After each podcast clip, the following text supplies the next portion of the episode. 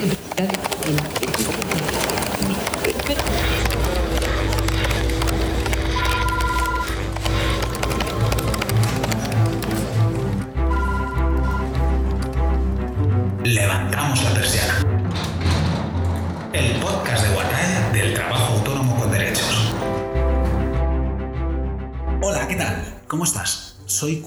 Responsable de comunicación de la Unión de Autónomos Guatae. Bienvenida, bienvenido a una nueva edición de Levantamos la Persiana.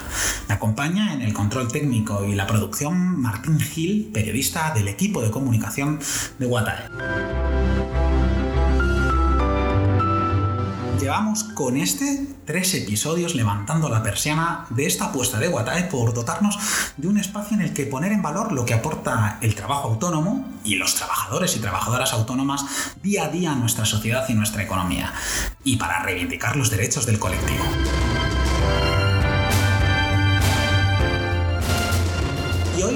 Tratar la problemática de la precariedad juvenil y la realidad de las y los autónomos y emprendedores jóvenes. Nuestro podcast de hoy se titula Jóvenes frente a la precariedad, haciendo futuro. Así que vamos a ello. Empieza el podcast del trabajo autónomo con derechos. Ahora sí, levantamos la persiana. Cada semana, antes de meternos en la harina del tema en cuestión, abrimos nuestros micrófonos a una tribuna de opinión de actualidad de la secretaria general de Guatae.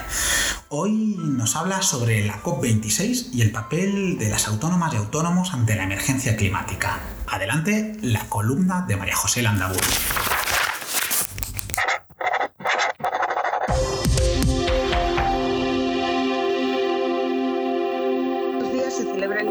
COP26, la conferencia de la ONU sobre el cambio climático. Líderes políticos de todo el mundo se reúnen con enorme expectación ante la necesidad de acordar compromisos efectivos. A la vez, grandes empresas encontrarán una tribuna para escenificar su preocupación ante el mayor desafío de la humanidad.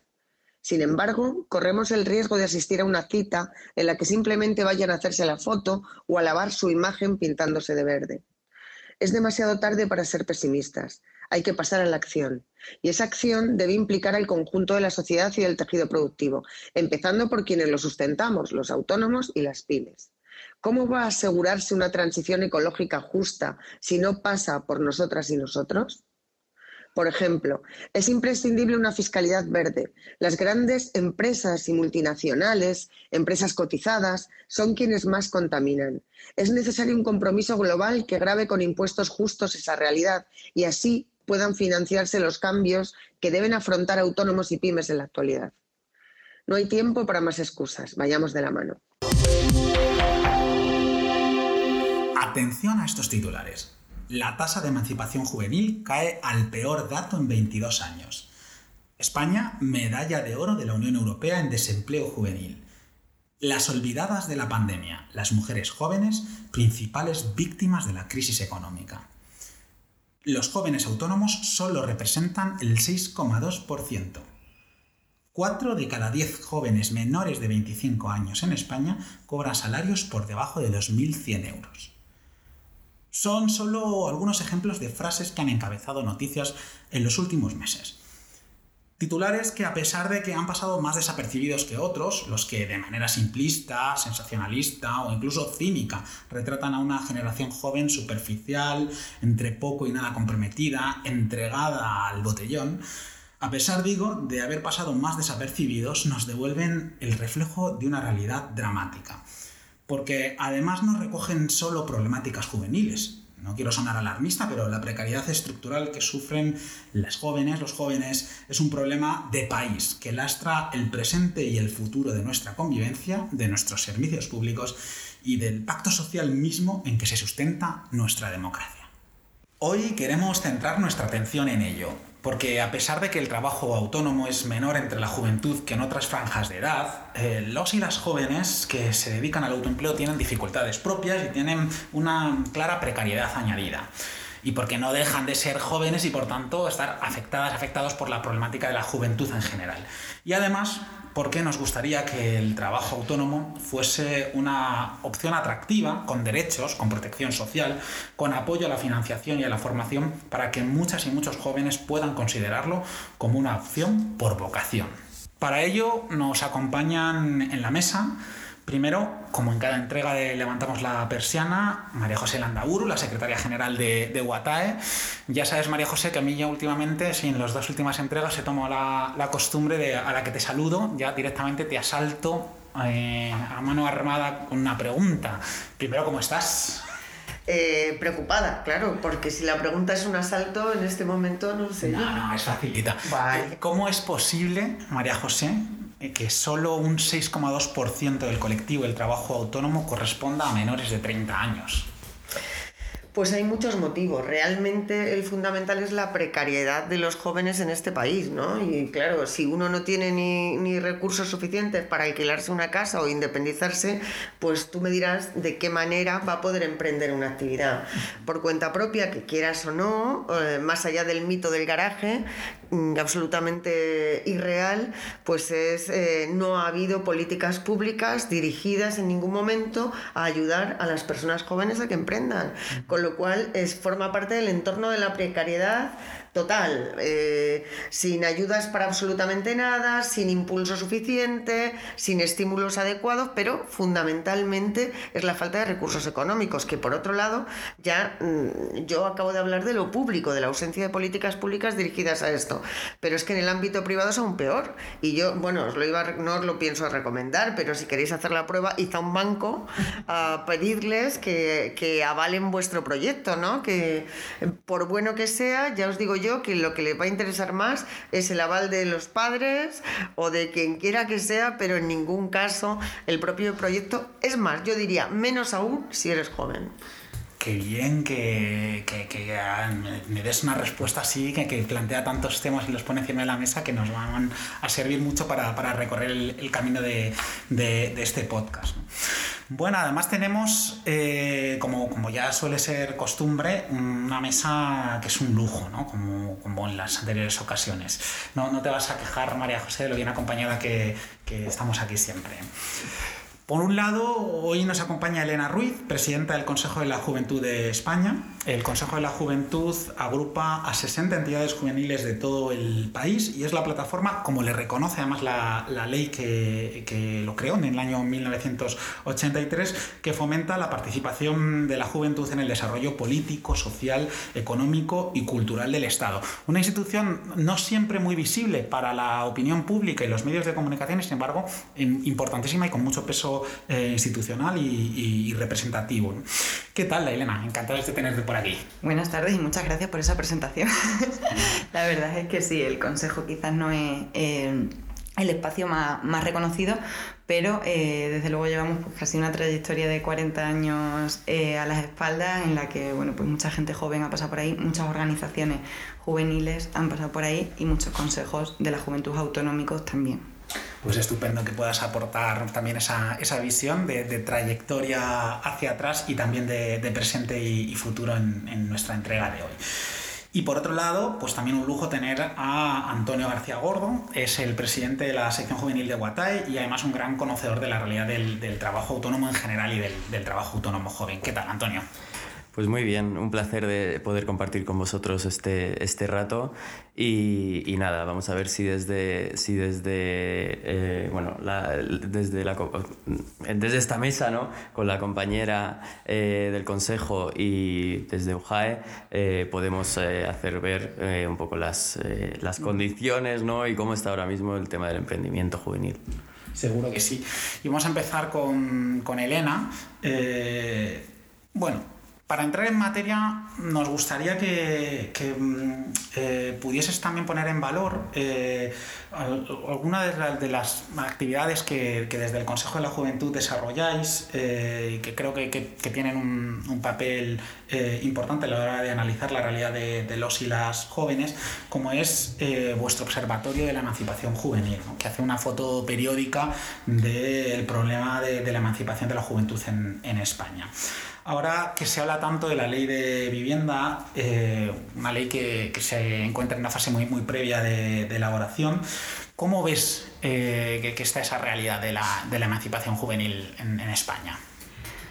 Pues efectivamente nuestro Observatorio de Emancipación en 20 años ha tenido una trayectoria que empezó siendo por un lado el Observatorio de Vivienda y luego de Empleo hasta que efectivamente nos dimos cuenta de que eh, eran dos cuestiones que iban muy muy muy ligadas, así que en nuestro observatorio actual eh, contemplamos cuestiones de vivienda, cuestiones de empleo, cuestiones de pobreza y eh, también a qué tipo de contratos nos enfrentamos las personas jóvenes. Y esto se vinculó porque, aunque es cierto que las políticas de vivienda son esenciales y, la realidad de cómo las personas jóvenes se emancipan es importante también sabiendo a qué tipo de viviendas podemos aspirar, pero en muchas de las ocasiones viene dado por efectivamente la precariedad laboral que tenemos eh, dentro de, bueno, pues de los contratos a los que podemos acceder las personas jóvenes. Y la realidad es, es cruda. La realidad es que, por ejemplo, eh, como decía, tiene 20 años de trayectoria este observatorio y podemos decir que los, las personas jóvenes ahora mismo se encuentran casi que peor que las personas jóvenes de hace 20 años. Hace 20 años se hablaba de que queríamos de alguna manera... Eh, dejar de hablar de que el mileurismo era una, bueno, pues una condición ya de, de persona trabajadora más o menos estable, que te da una, una, dignidad y una calidad para poder desarrollar tu proyecto de vida entre las personas jóvenes. Y estamos hablando de que los salarios medios ahora mismo de las personas jóvenes no están en, ni siquiera en los 1.000 euros, rondan los 950 euros dependiendo de cada comunidad.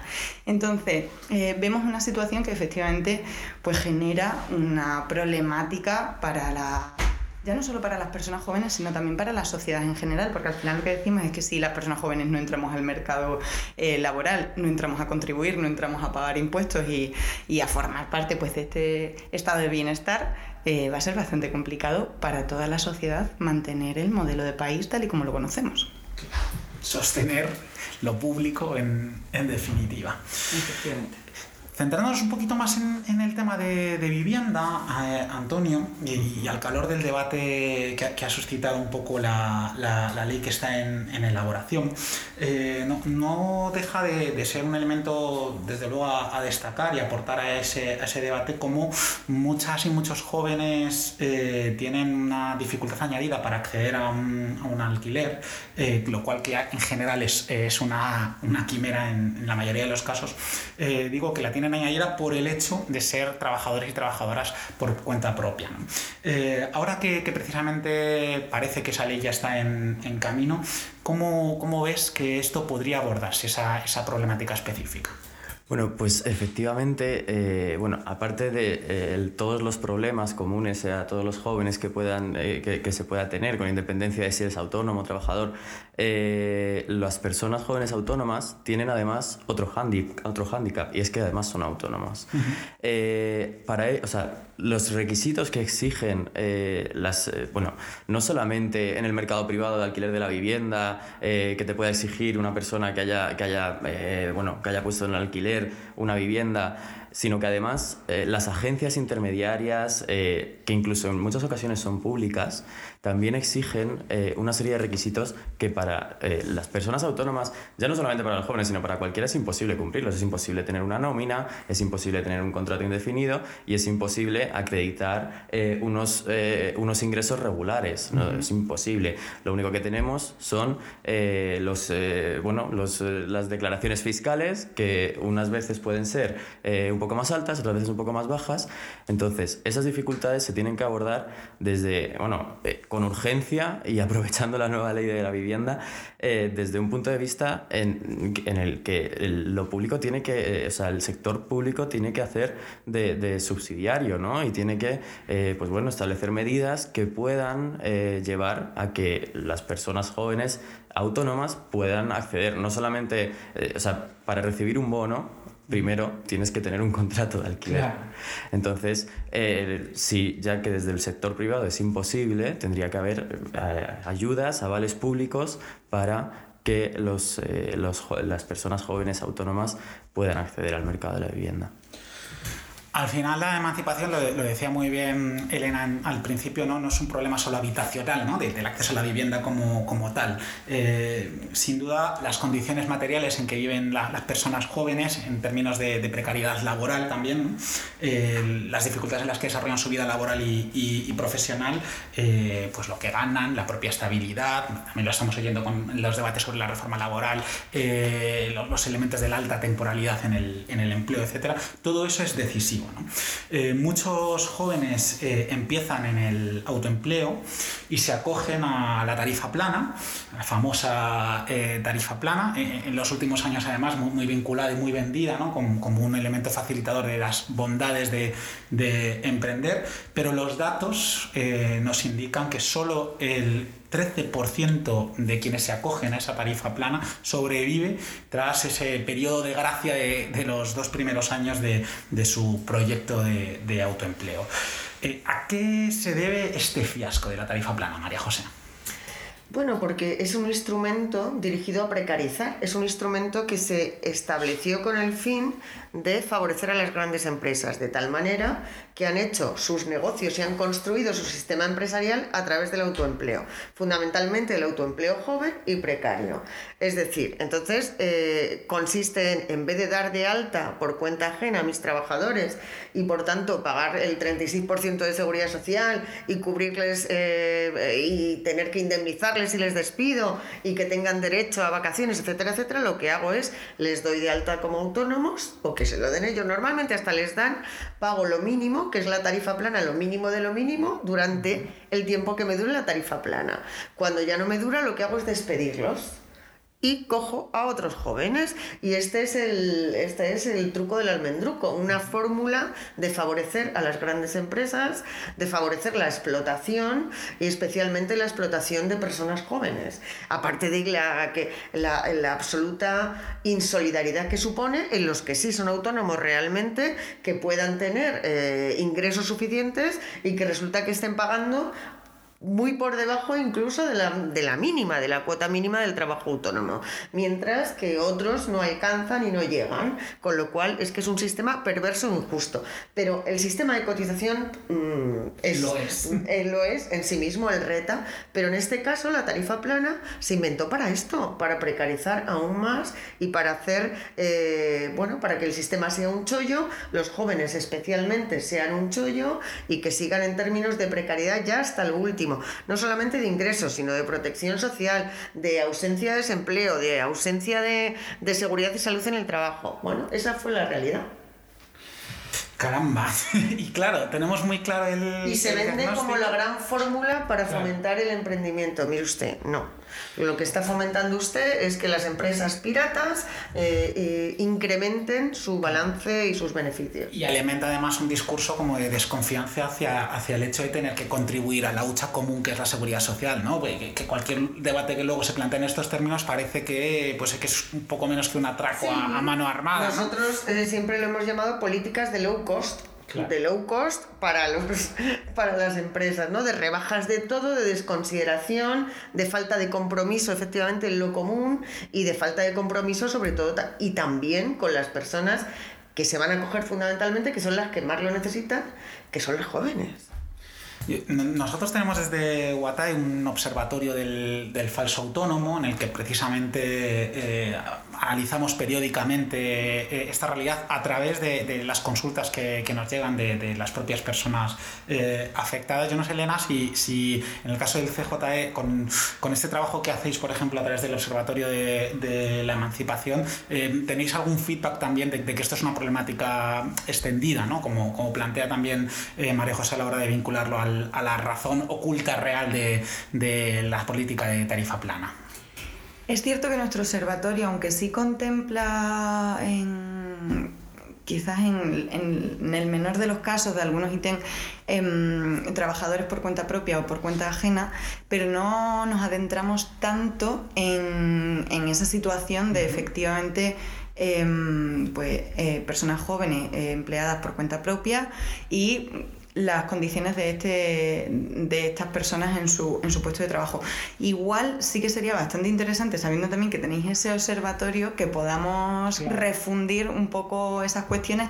Estamos también, bueno, pues como decía, el observatorio tiene muchos años y de vez en cuando vamos metiendo actualizaciones, así que es posible que esto eh, lo podamos contemplar pero ya no tanto por el observatorio, sino también por las relaciones que tenemos pues con entidades como pueda ser ahora em, la vuestra o otras eh, entidades eh, que trabajan esta, estas cuestiones, sí que sabemos que efectivamente la realidad de las personas jóvenes que se autoemplean eh, suele ser muchísimo más precaria. O sea, cuando estamos hablando de la precariedad laboral juvenil, cuando hablamos del autoempleo, es como que se triplica, ¿no? Y es como casi que pues un apetito más cuando hablas de ser joven ya es, precariedad, ya es discriminatorio, pero es que además si eres mujer joven también, si eres mujer migrante y joven o si eres mujer discapacitada, es como que vamos sumando apellidos que hacen que, bueno, apellidos, piedras en una mochila que hacen que el camino sea muchísimo más difícil o incluso muchas veces imposible y en general eh, efectivamente las personas jóvenes que se autoemplean suelen tener unas condiciones mucho más complicadas. De, de hecho, vamos, diría que en nuestro observatorio prácticamente no recoge todavía esa realidad, pero me parece muy interesante conocer el vuestro e integraremos, integraremos esos datos porque nos parece fundamental, sobre todo en esta época en la que hablan de que efectivamente pues el autoempleo puede ser, el emprendimiento puede ser como el, la, panacea. Sí, la panacea para, para bueno, pues revertir ese desempleo juvenil que claro, viendo las condiciones, pues igual no es efectivamente bueno, lo más adecuado. pero podemos preguntar a un rider que vaya por la calle qué tal, qué tal el emprendimiento. Totalmente. Porque ese sí que emprende en el garaje, que es donde debe tener la bici. Efectivamente. O, llevársela El garaje probablemente la casa de sus padres. Efectivamente. eh, tenemos muy claro ese diagnóstico eh, y muchas herramientas para de alguna manera mm, eh, confirmar, ponerle los apellidos de, de los datos. Eh, eh, pero a la hora de pensar, bueno, ¿qué, soluciones para eh, incentivar, fomentar de verdad el, autoempleo por, vocación. Mucha gente que tiene talento, creatividad o, que quiere explorar eso como una, alternativa de calidad en su inserción eh, laboral. ¿qué, políticas podrían emprenderse, Antonio, para dar respuesta a eso con una cierta solidez? Bueno, pues eh, bueno, como se ha dicho aquí, eh, está claro que el autoempleo eh, no, es, no es la panacea, pero sí puede ser un buen mecanismo ¿no? como alternativa al desempleo cuando se trata de un autoempleo de calidad. Es decir, cuando realmente se fomenta y se fomenta un autoempleo que, que sí sirva ¿no? como, como esa alternativa y no, como, ha dicho, como bien ha dicho María José, un, un, autoempleo que solamente sirve para, para precarizar. Eh, en el caso de los, eh, en el caso de los eh, emprendedores jóvenes, nosotros siempre lo, vamos, lo venimos defendiendo desde hace muchísimo tiempo. O sea, primero, para poder emprender, tienen que saber lo que es el autoempleo, tienen que tener conocimiento, tienen que saber a qué se enfrentan en todo momento, tienen que, que, recibir cierta formación, ciertas nociones, tienen que saber cuáles van a ser sus obligaciones. Eh, y segundo, luego, una vez que eh, están, están formados y saben qué es lo que realmente eh, supone el ser autónomo, necesitan pasar la barrera inicial, la inversión. La, inversión tiene una barrera que es la falta de financiación, que también se ha puesto sobre la mesa. Eh, nosotros siempre hemos propuesto que tiene que haber un banco público eh, de ideas que, sirva para financiar los proyectos en el que el propio aval eh, de, esa financiación sea la idea, el, propio plan de negocio que haga la persona que vaya a emprender. Y es que además, una vez eh, se pasa esa barrera, también tiene que ir acompañada de cierta. Eh, de un, acompañamiento. Esa persona necesitará, le surgirán una serie de dudas, eh, tendrá que, que, asumir sus obligaciones fiscales, sus obligaciones con la seguridad social, un montón de, trámites y de burocracias legales para los que necesitan un asesoramiento, un acompañamiento que también tiene que ir de la mano, obviamente, de la administración. Eh, y luego, pues bueno, también eh, los problemas comunes a todo el colectivo autónomo eh, les afecta de igual forma a los, a los jóvenes autónomos, como es, por ejemplo, una persona que esté en la universidad no puede trabajar como autónomo a tiempo parcial. ¿Por qué? Porque al final tiene una, una, cuota mínima que es necesario pagar. Todo eso se solventaría con el, el, tan esperado régimen de cotización por ingresos reales que, que estamos hartos de, de defenderlos en, en esta casa.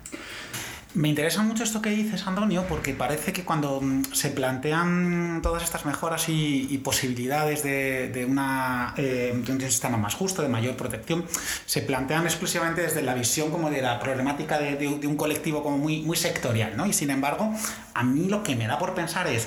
Eh, la de proyectos de emprendimiento que tienen eh, eh, un componente de, valor añadido de innovación eh, social, que salen al encuentro de un montón de, retos que tiene por delante este, este país y de, futuro, que, que, que, pueden haber ideado jóvenes y que sin embargo pues se quedan en un cajón ¿no? o se quedan frustrados antes incluso de, empezar.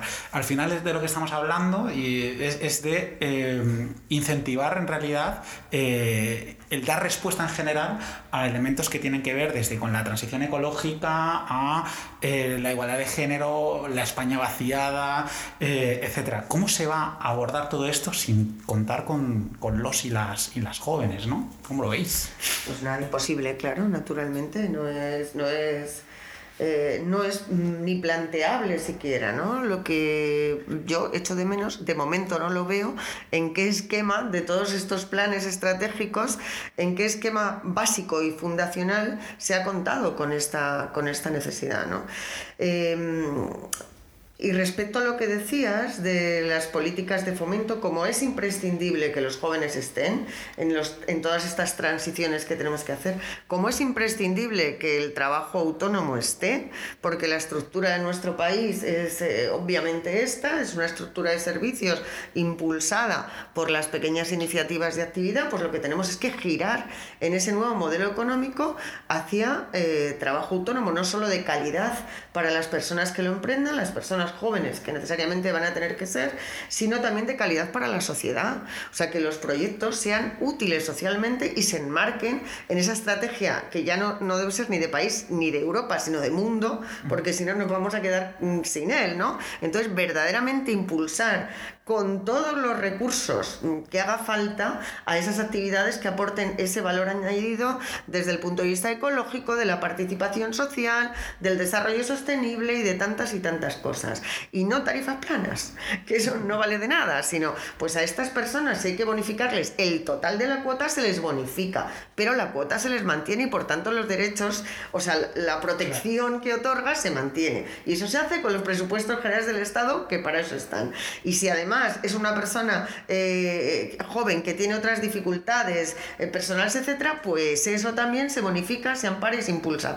Y bueno, yo creo que estamos todavía lejos de esto. Eh, nos siempre hemos pedido, siempre hemos pedido que hubiera un, un diseño de qué trabajo autónomo se quiere, de cómo se quiere hacer, de cómo se mm, pueden podemos participar las mujeres, las mujeres jóvenes, eh, etcétera, etcétera, y nunca lo hemos conseguido. Nos sigue faltando, pero bueno, tenemos que seguir apostando por ello, reivindicándolo y poniendo sobre la mesa porque solamente así se mueve el mundo. No sé cuánto de viable es que la entrevistada eh, entreviste, pero sí que tengo una duda. Efectivamente, viendo un poco también que eh, estamos en ese momento en el que podemos analizar también qué modelo de país queremos en cuanto al trabajo autónomo y en cómo integrar a las personas jóvenes en este, en este sistema, no sé si tenemos algún ejemplo de país en el que podamos... Eh, no soy muy dada a copiar modelos tal cual porque creo que al final reproducen pues toda la... la mm, los fallos de, de, nuestro sistema, pero sí en el que, bueno, pues en el que fijarnos para luego adaptar también como fuera necesario. Pero no sé si conocemos algún país que tenga pues, una implantación. Yo creo que son cosas distintas. En términos de protección de las personas que emprenden, los países nórdicos yo creo que son los que tienen el modelo más, más claro. Luego los hay incluso peores. Por ejemplo, en el Reino Unido eh, eh, ni siquiera, o sea, no te, no te cubren ni la sanidad ni ningún tipo de otro derecho. Esos son modelos a los que desde luego no queremos huir en absoluto. O sea, no queremos acercarnos. Y luego es que disociar el trabajo autónomo del modelo económico es imposible. O sea, en casi en cualquier lugar del mundo, pero especialmente en uno como el nuestro, que son los servicios. Y se trata de ir eh, girando nuestras actividades, impulsándolo y bonificándolo y, eh, hacia el talento, hacia el talento, hacia la creatividad, hacia el valor social, porque ese es el talento. Para, a mi juicio, el mayor talento no es el desarrollo de máquinas, sino eh, el, el principio de lo común y el bienestar social de los ciudadanos. Y hay países que claramente han evolucionado hacia desarrollos tecnológicos y más verdes y más inclusivos y más tal. No somos un ejemplo nosotros. No sé si tenéis alguna idea más de quizá el modelo, no sé tú Antonio, qué cosas se te ocurren. Pues eh, no sé, yo realmente estoy de acuerdo en que, eh, bueno, a lo largo de, bueno, en toda la, geografía, ¿no? Hay muchos ejemplos de buenas prácticas, eh, malas prácticas. Efectivamente, los países nórdicos parece que, están, que, que han avanzado en mejor medida hacia, bueno, proteger también el trabajo autónomo eh, y asimilarlo ¿no? al régimen eh, de, trabajado, de trabajo asalariado, que es realmente lo que también eh, queremos en España. Pero es que además en España el, el, trabajo autónomo tiene pues una, un, peso muy importante, o sea, un peso que no se corresponde con la, con la misma proporción en otros países. Y, la idea tiene que ser esa, tiene que ser el eh, avanzar hacia la equiparación de derechos con, los, con el trabajo asalariado. O sea, tampoco creo que, sea necesario eh, que haya un modelo así en otro, en otro país, pero eh, que podemos, bueno, como bien habéis dicho, ir hacia integrar el trabajo autónomo en el, en el modelo económico. Bueno. Tomamos nota, tomamos nota. eh, esto es además una reflexión como recurrente en, todas las cosas que trabajamos, en, quien, haya escuchado ya las anteriores eh, entregas del podcast, es como un, hilo un poco común que, que a todas nuestras eh, reflexiones. Elena, ¿cómo ves la brecha? Porque al final estamos hablando de todo esto, nos lleva a una conclusión también muy parecida, que es la falta de, mm, eh, influencia eh, cierta de, la juventud como, como un sujeto político que condicione la agenda pública es curioso porque vemos cómo, si nos fijamos en el reto de la emergencia eh, climática, el, empuje eh, de, la juventud movilizada y preocupada por su, futuro, o cómo la cuarta ola del feminismo tiene un, protagonismo especial en, cómo viven esa, eh, esa plena igualdad y esa idea de avance en igualdad las mujeres jóvenes. Sin embargo, cuando hablamos de la política institucional, eh, parece que, hay una brecha entre la vivencia de, la juventud y su problemática y lo que se traslada a esos espacios de debate y de tomas de, decisiones. ¿Qué crees que falta para, romper con esa, con esa brecha? Esta pregunta quizás es compleja de responder de manera sintética. Em, creo que ocurren dos cosas esenciales y es, para empezar, nuestra administración que parece que se constituye como tal hace 40 años, cuando salimos de la dictadura y demás, em, creo que se ha forjado alrededor de un sistema un poco complejo, casi que laberíntico, y que eh, impide que haya ciertas actualizaciones que, promuevan, bueno, pues que, se vaya convirtiendo en casi que en una ayuda más que en una traba, que es lo que nos ocurre en muchas ocasiones. Yo creo que las personas que tenemos que trabajar con la administración en diferentes momentos tendemos a pensar, madre mía, si es que todo lo que tiene que ver con la administración es lento, es, opaco, es denso. Eh, entonces, por un lado, creo que efectivamente tenemos una administración que le cuesta integrar novedades, le cuesta actualizarse, le cuesta em, ser más ágil en un momento en el que estamos que, ahora mismo todo es muy rápido y todo es muy digital. Em, quizás nos está costando hacer como esa conversión, esa, esa transformación. Y luego, por otro lado, em, en general, normalmente las decisiones políticas se toman entre personas que han tenido una trayectoria de vida larga, tal. Y de hecho por eso surgen los consejos de la juventud, eh, no solo el de España, existe también el europeo, existen, como decían antes, los autonómicos, toda una red em, que al final lo que promueve es acercar a las personas jóvenes a la toma de decisión, porque ya hace 40, 40 y pico años, cuando los consejos de la juventud surgen, eh, era porque la juventud nos habíamos dado cuenta de que estábamos muy lejos de la toma de decisiones y además quienes tomaban las decisiones habían olvidado muy rápido las dificultades que se pasan cuando se es joven. Y por eso surgen los consejos de la juventud entonces lo único que se pretende es ser como eh, canal, eh, bueno, canal, como altavoz de todas eh, esas voces, de todas esas necesidades, de todas esas reivindicaciones y trasladarlas. Con esto no quiero decir que sea la única manera de incidir en, en, las políticas, ni muchísimo menos, pero que bueno, que esto es una necesidad que ya hace 40 años se detectó y que se intentó poner sobre la mesa solución. Y como solución se encontró el Consejo de la Juventud. Es difícil que las reivindicaciones que llevan a cabo la, gente joven a pie de calle eh, se trasladen a, las decisiones políticas, a, las medidas políticas concretas que se toman.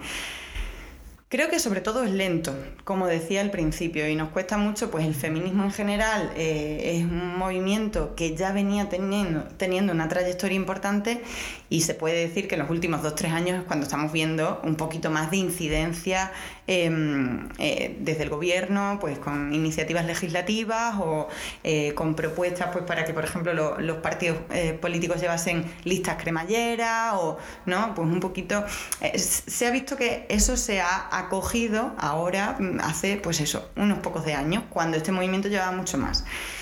Entonces ocurre que por un lado tenemos efectivamente esa lentitud y por otro lado em, tenemos que en general cuando eh, dejamos de ser joven, cuando nos curamos de la juventud, que parece que esto es una cosa ¿no? Em, que, se da mucho, nos olvidamos muy rápido de cuáles son las necesidades y por eso es importante que, bueno, pues eh, labores como la que estáis haciendo de hablar de juventud y de tener eh, vuestra propia red de personas jóvenes autónomas, en este caso, em, y, ser capaces también de defender el papel que la juventud tiene en, la sociedad es fundamental. Y sobre todo, por lo que decía al principio, el problema es que no esta precariedad eh, juvenil que estamos viviendo ahora sea solo algo que afecte a la juventud y punto. Es que eh, el país no se va a sostener si las personas jóvenes no estamos ya no decimos integradas transversalmente, no, no, en el centro de las políticas. Ha llegado un momento en el que sí es necesario que las personas jóvenes estén, tengan un espacio concreto, eh, igual que nos pusimos las gafas moradas, quizás ahora nos tenemos que poner las gafas de la juventud, pero además hay que tener un diálogo eh, concreto con las personas jóvenes, con los colectivos juveniles y detectar y bueno, y, solucionar las necesidades que tienen las personas jóvenes en este momento. Porque es que sin la juventud este modelo de país no es que no sea sostenible, es que mm, además vulnera los derechos de, de toda la sociedad y el sistema no se va a mantener si no es con las personas jóvenes, y ya no con las de ahora, sino también qué modelo de, de país le vamos a dejar a las próximas generaciones jóvenes. Qué esperanza. Fíjate que yo pensaba al hilo de lo que, de lo que ella decía, de lo que Elena decía, em, por ejemplo, en el caso de las pensiones, el famoso mecanismo de equidad intergeneracional no os han consultado para adoptarlo, ¿verdad? Y fíjate que lo que se trata ahí es de ver cómo estas generaciones y las próximas van a mantener a las que ahora dan el paso a la jubilación. Y claro que es fundamental, que bueno, pues ha decidido que lo vais a pagar vosotros. te lo digo, te lo voy comunicando. Sí, sí. Y además, en concreto con las pensiones nos ocurre una cosa y es que efectivamente creemos que tenemos que estar en el diálogo y en el debate de cómo se van a mantener las pensiones de ahora, pero por otro lado, y como decía, de alguna manera también debe ser algo sectorial, em, también tenemos que hablar de cómo van a ser las pensiones de las personas jóvenes de ahora en un futuro. Porque claro, eh, nosotras estamos manteniendo pensiones y creo que a día de hoy, si le preguntas a cualquier persona joven y a una autónoma, ya ni te cuento si va a ser pensionista o no, yo creo que tenemos en nuestro imaginario que la pensión no sea algo que formen parte de nuestras vidas. Creo que también es importante que tengamos los dos debates. Cómo las personas jóvenes eh, formamos parte de las pensiones de ahora y efectivamente si vamos a tener que pagar más para mantener eh, todas las pensiones de todas las personas que entran a, formar parte del colectivo de personas jubiladas y luego por otro lado ¿qué va a pasar con nosotras dentro de 30, 40 años? Eh, ese debate también es esencial que se tenga y tenemos que ser capaces de tener los dos debates a la vez es muy importante porque se trata, fíjate, este, eso sí que es lo, común, lo necesario, ¿no? Que, ahora las personas que se jubilan tengan protección suficiente, pero las que empiezan a trabajar o empezarán en el futuro lo tengan también, garantizar el sistema público de pensiones como, como, como piedra angular de la, del bienestar de este país y de sus personas.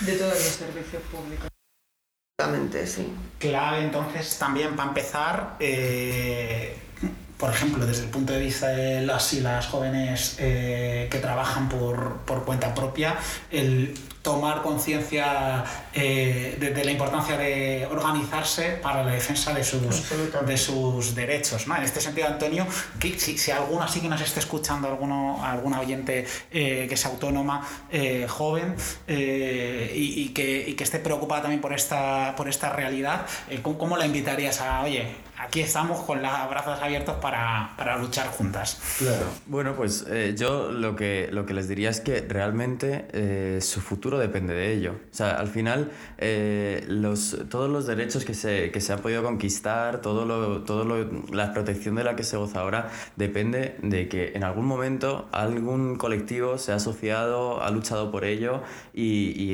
y, bueno, y lo, y lo ha logrado. Entonces, eh, además el colectivo autónomo ya de por sí, eh, bueno, es un colectivo complicado en materia de asociacionismo y en materia de, de lucha colectiva.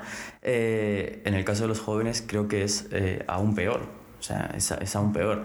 Y realmente eh, lo, que, lo, que, lo que he dicho al principio, al final nuestro futuro, se ha, se ha puesto aquí sobre la mesa las pensiones, pero no solamente las pensiones, sino la, la protección, todas las medidas, todas las eh, medidas que hemos planteado que fomentarían o que ayudaría a los jóvenes a emprender, no se van a poder llevar a cabo si no, hay, si no se luchan por ellas de forma colectiva. Absolutamente, la unión hace la fuerza. Efectivamente. Y bien, pues nos vamos a quedar con ese mensaje tan necesario. Yo me ofrezco a asociarme en la organización juvenil, pero no me admiten, no sé por qué. Hay una mm, frase estupenda de. No, era autónoma, pero sí es un referente para cualquiera que quiera tener una visión comprometida y luchadora en la vida, de nada menos que Rosa Luxemburgo.